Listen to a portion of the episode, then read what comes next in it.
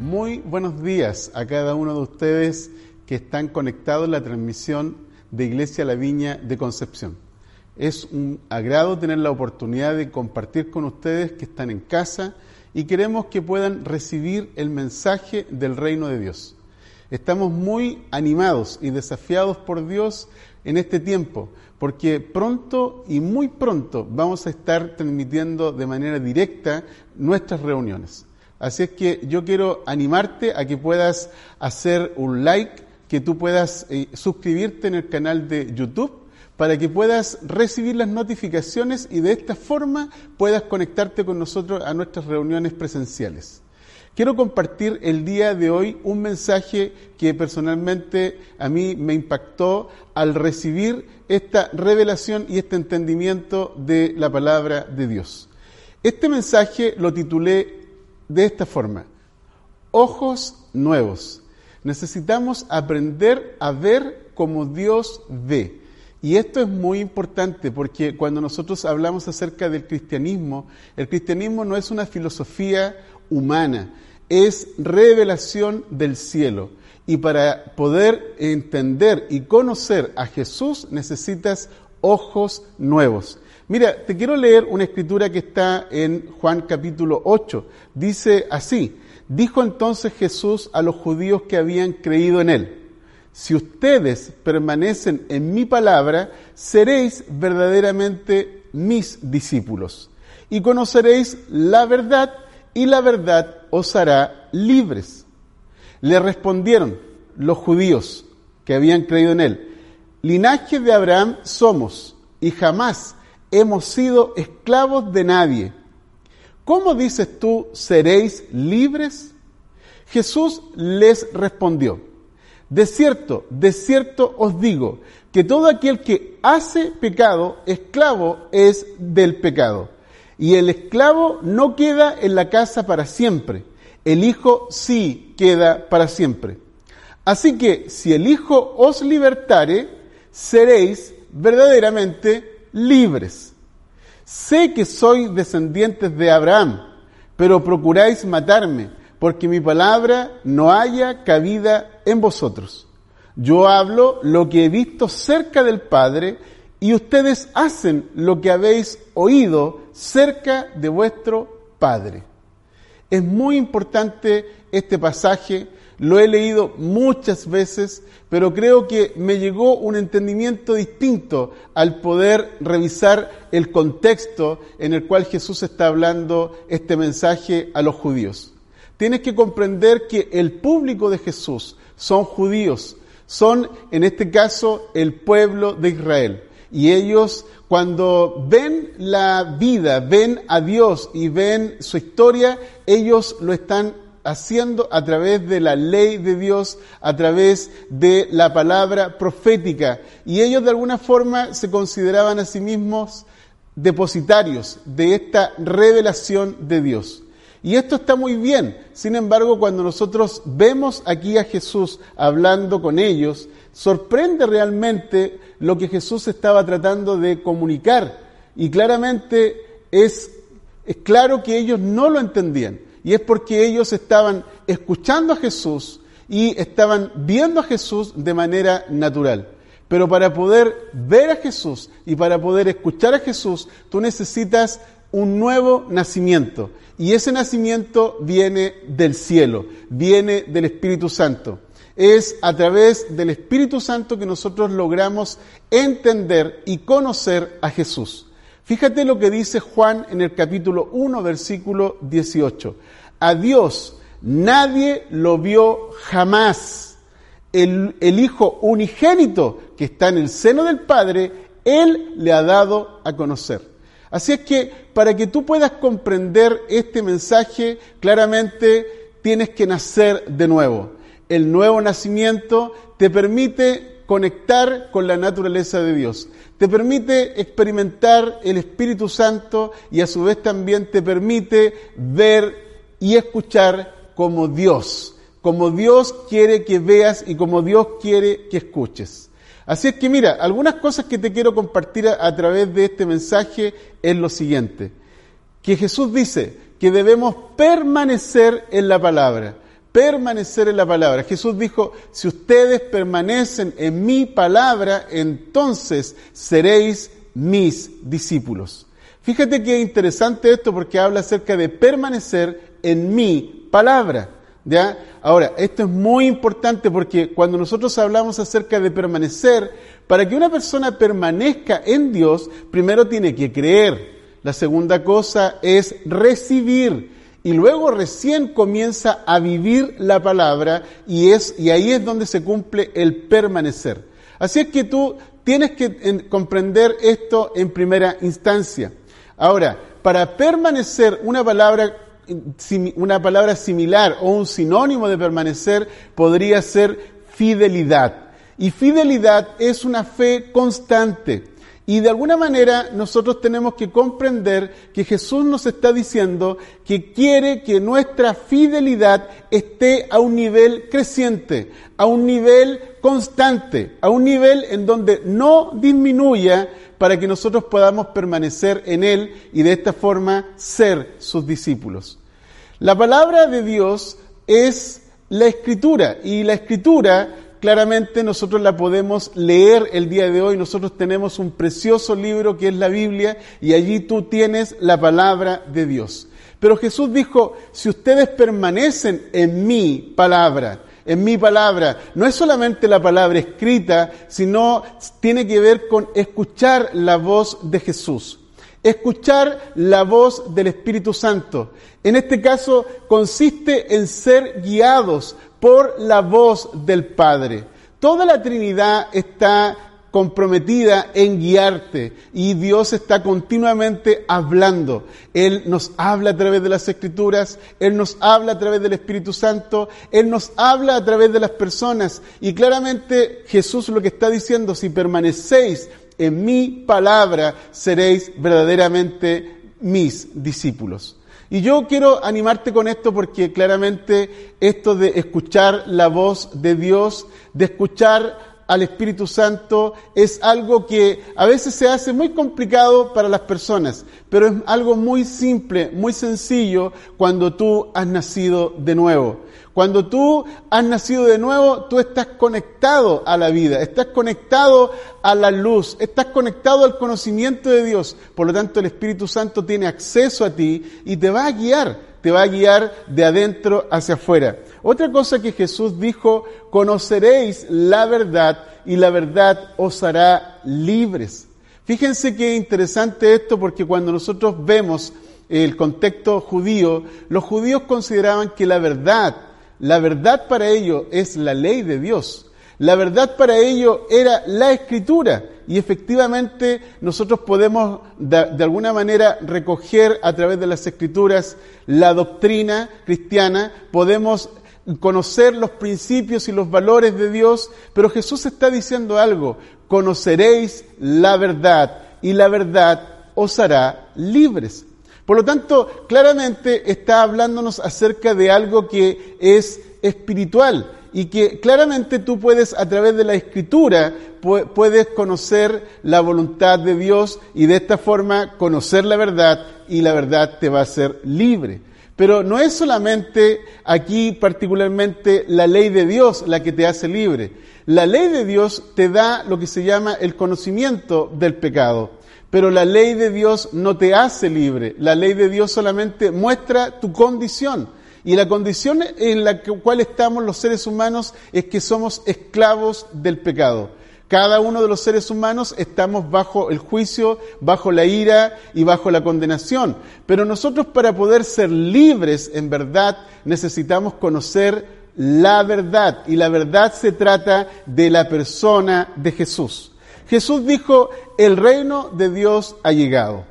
Eso es lo que Jesús dijo. Y cuando Jesús está diciendo el reino de Dios ha llegado, está hablando acerca de sí mismo, porque Él es el rey del reino. Y cuando Jesús se revela a cada uno de nosotros esa verdad, esa realidad nos hace libres. Es por esa razón que Jesús dice arrepentíos y creed en el Evangelio. La palabra arrepentimiento tiene que ver con cambio de mente, es decir, reenfocar la vista, reenfocar la mente y ajustar los oídos para poder escuchar el Evangelio del reino de Dios. Jesús dijo que debíamos creer en el Evangelio. El, creer en el, Evangelio consiste en creer en el Evangelio del reino de Dios. Porque lo que Jesús está haciendo es presentándonos una nueva realidad que ha llegado al mundo. Y los judíos no lo estaban viendo. No lo estaban viendo porque ellos consideraban que la verdad era eh, era la ley de Dios y ellos consideraban que la ley de Dios era todo lo que necesitaban. Sin embargo, cuando nosotros vemos a Jesús en la interacción que él tiene con los judíos, vemos que Jesús revela la paternidad de Dios. Lo hace de una manera única y de una manera especial. No había, no había un judío que pudiera verlo de esta forma. La paternidad de Dios es revelada por Jesús. Jesús nos dice, nos dice el libro de Juan, quiero decir, a Dios nadie le vio jamás. Nadie vio jamás al Hijo unigénito. Pero el Hijo unigénito ha dado a conocer al Padre. Y esto habla acerca de que Jesús, una de las cosas que de, alguna manera dio a conocer a los discípulos y a los que creían en Él, Él les hablaba acerca de la paternidad de Dios, del Abba, de un Dios íntimo, de un Dios cercano, de un Dios personal. Créeme que cuando tú lees el Antiguo Testamento te vas a dar cuenta que los judíos tenían un entendimiento acerca del nombre de Dios y era, era un nombre que casi eh, no se podía nombrar. Y de alguna forma ellos lo que están diciendo con ese nombre es que es alguien casi inalcanzable. Y Jesús viene en el primer siglo y nos muestra a un Padre que sí está con nosotros. De hecho, se revela a sí mismo como Emanuel, Dios con nosotros. Otra cosa que es importante a considerar es que Jesús nos revela lo que es, es, lo que es ser hijo. Y aquí básicamente está hablando Jesús de una nueva creación, una nueva creación que Él viene a impartir. Y esa nueva creación es una nueva naturaleza, es una nueva vida, es la vida del Hijo de Dios viviendo en nosotros. Dice Jesús, el Hijo queda para siempre en la casa. Y quiero decirte lo siguiente, el hijo queda para siempre en la casa como en la parábola del hijo pródigo. Recuerda que en la parábola del hijo pródigo nosotros tenemos a dos hijos, el hijo mayor que se queda en casa y el hijo pródigo que se va fuera de la casa. Y claramente el hijo pródigo vuelve de nuevo a la casa porque el hijo siempre queda en casa. El hijo es heredero, el hijo tiene acceso, el hijo tiene disponible las cosas del padre que están en la casa de Dios. Otra cosa que Jesús mencionó es con respecto a la comunidad. Jesús vino a levantar una nueva humanidad y por esa razón reunió a doce discípulos y de estos doce discípulos llegaron a 72, luego a 120. En la primera predicación del apóstol Pedro se convirtieron más de 3.000 y luego 5.000 personas y se estima que aproximadamente 25 millones de personas fueron impactadas en los primeros tres siglos en el imperio romano. Y esto de alguna manera se, trasciende hasta nuestros días en donde hay más de 2.200 millones de personas que conocen a Jesús, que creen en Jesús. Y esto está hablando acerca de una comunidad nueva que va a llenar la tierra, como dijo el profeta Isaías, que la gloria de Dios llenaría la tierra. Y claramente esta gloria de Dios llenando la tierra son hombres y mujeres que nacen de nuevo en Cristo Jesús. Cuando nosotros vemos aquí en la escritura lo que Jesús está planteando, Jesús les, está diciendo acerca de que ellos debían ser libres de pecado. Y qué interesante la afirmación que ellos hacen. Ellos dicen, nunca nosotros hemos sido esclavos de nadie, nosotros somos hijos de Abraham. ¿De qué estás hablando? Claramente eso es lo que le están diciendo a Jesús. Pero Jesús les está diciendo que el ser hijos naturales, el ser descendientes de Abraham o ser del linaje de Abraham no te libera del pecado. Es decir, el, nacimiento físico, el nacimiento biológico no te hace libre del pecado. Lo que te hace libre del pecado es la nueva naturaleza que viene a impartir el Hijo de Dios. Y créeme esto, por favor, lee conmigo en Juan capítulo 1, versículo 17. Dice, pues la ley vino por medio de Moisés y fue dada al pueblo de Israel. Pero dice, la gracia y la verdad vinieron por medio de Jesucristo. Entonces la gracia de Dios lo que hace es que trae una nueva realidad. Esa nueva realidad es el nuevo nacimiento. Tú llegas a ser hijo de Dios y como hijo de Dios naces de arriba. No tiene que ver con un nacimiento físico. Todos, todos, nosotros nacemos físicamente, somos hijos naturales de una familia humana, pero los hijos de Dios son personas que han nacido de arriba, tienen un nuevo nacimiento en su vida y la naturaleza de Dios está en ellos. Y claramente para poder entender las palabras de Jesús, uno puede darse cuenta que Jesús lo que está tratando de decir es que los judíos se creían a sí mismos depositarios, se sentían privilegiados por el hecho de ser hijos de Abraham, pero Jesús les dice que aunque son hijos de Abraham, ellos están queriendo hacer los deseos de su padre. Y están, Jesús les está hablando acerca de que el padre de ellos es el diablo. Jesús dijo, yo hago todo lo que veo en el Padre, yo, yo oigo al Padre y estoy queriendo hacer la voluntad del Padre, pero ustedes hacen la voluntad de vuestro Padre, porque ustedes me quieren matar. Y Jesús les dice, mi palabra no haya cabida en ustedes. Eso quiere decir que una persona que eh, ha nacido físicamente, es una persona natural y la palabra de Dios no haya cabida en ello. Es por eso que tú tienes que nacer de nuevo para poder tener nuevos ojos, para poder tener nuevos oídos, para tener una nueva mente, un nuevo corazón. Y es la manera de poder sintonizar con el reino de Dios, sintonizar con Jesús. Mira, la Biblia menciona que cuando una persona ha nacido físicamente, biológicamente, la Biblia menciona de que el pecado está en nosotros. El pecado vive en nosotros y ¿qué es lo que produce el pecado? El pecado produce malos deseos o deseos impuros. La Biblia menciona acerca de que estos deseos son carnales, son malignos, egoístas, perversos. Y esto de alguna manera habla acerca de que nosotros no podemos librarnos a sí mismos de estos deseos. Es por esa razón que necesitamos al Hijo de Dios. Jesús dijo, si el Hijo os libertare, seréis verdaderamente libres. Nosotros necesitamos a Jesús, necesitamos al libertador, necesitamos al Hijo de Dios para que nos libere de esta naturaleza pecaminosa, nos libere de esta esclavitud al pecado. Mira lo que dice la Biblia. La Biblia menciona que también el pecado produce esclavitud. Y esto implica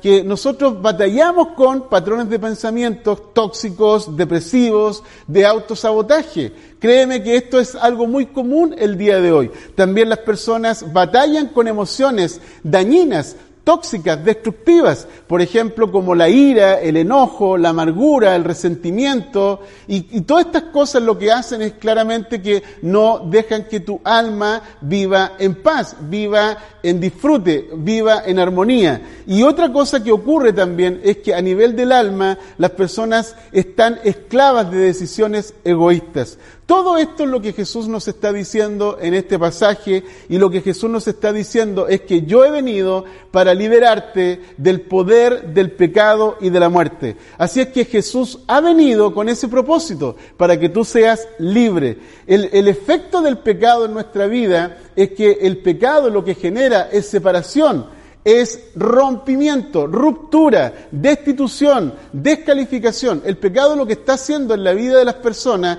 es precisamente lo que siempre ha hecho. El pecado lo que hace destruye la vida de las personas. El pecado rompe la relación con Dios, rompe la relación con el prójimo y a su vez, a su vez también te autodestruye. Así es que el apóstol Pablo nos está diciendo algo que es muy interesante aquí. Pablo nos describe que todos los seres humanos luchamos. En Romanos capítulo 7 nos habla acerca de que todos nosotros luchamos. Y claramente el hombre que ha nacido de nuevo también sigue luchando, pero de manera diferente. ¿Por qué? Porque el apóstol Pablo dice que la ley es espiritual, mas yo soy carnal, vendido al pecado, pero ahora en Cristo yo he sido liberado para poder vivir una vida abundante. Pero Pablo menciona esto y plantea de que el ser humano está en este dilema de manera constante. Es por eso que necesitamos a Jesús, es por eso que necesitamos la palabra de Dios, es por eso que necesitamos al Espíritu Santo, es por eso que necesitamos comprender la revelación del reino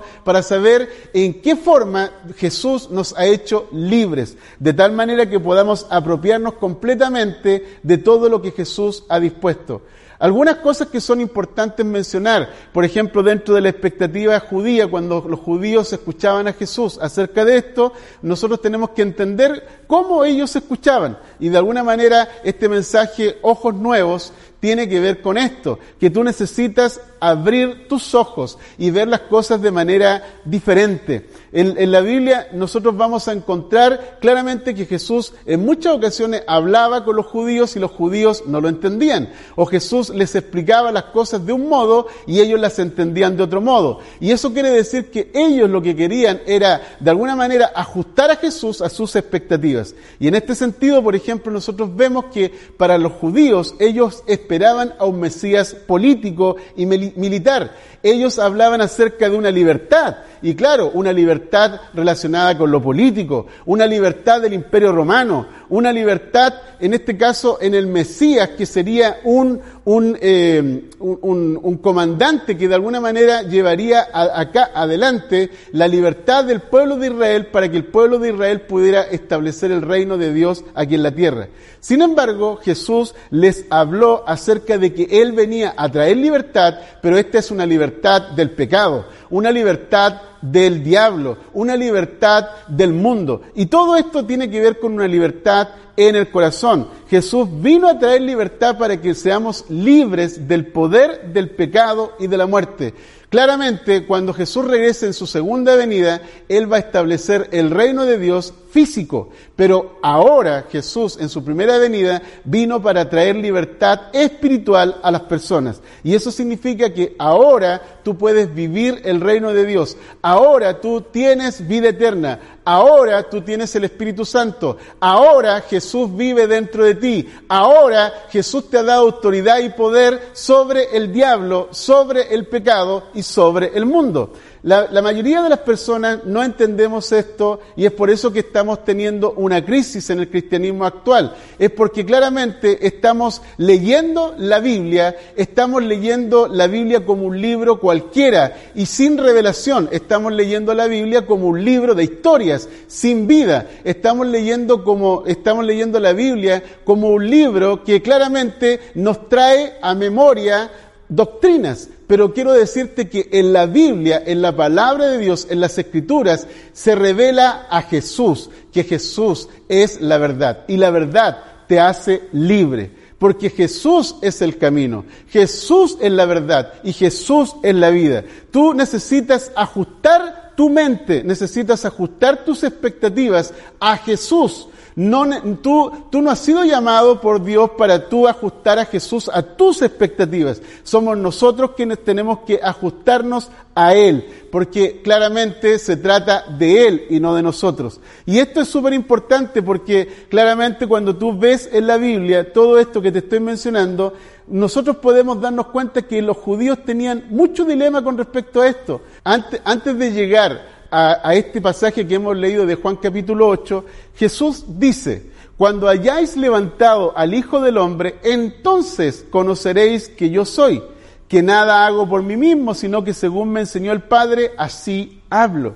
Ahora, piensa en esto, por favor. Jesús dice, cuando hayáis levantado al Hijo del Hombre, para ellos, cuando hablaba Jesús acerca de esto, cuando hayáis levantado al Hijo del Hombre, ellos tenían en su mente el levantamiento del Mesías, que el Mesías se levantara sobre el imperio romano. Ellos tenían en su mente que Jesús tomara un lugar prominente de tal manera que pudiera derrotar al imperio romano. Pero Jesús está hablando acerca de algo diferente. Dice, cuando hayáis levantado al Hijo del Hombre, entonces conoceréis que yo soy y que nada hago por mí mismo, sino que según me enseñó el Padre, Así hablo.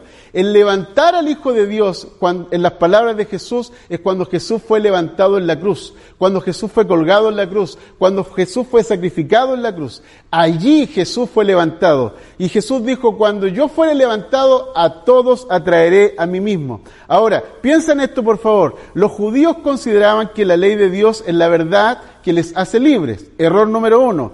¿Por qué? Porque la ley no te hace libre, la ley te da conocimiento del pecado. Error número dos, los judíos consideraban que el Mesías sería un libertador del imperio romano.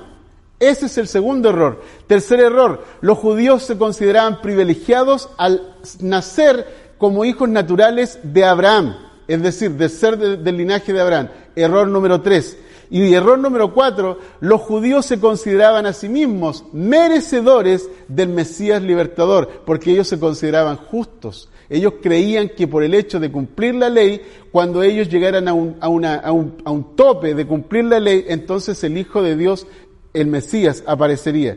Y claramente ellos tenían un alto concepto de sí, un alto concepto de sí.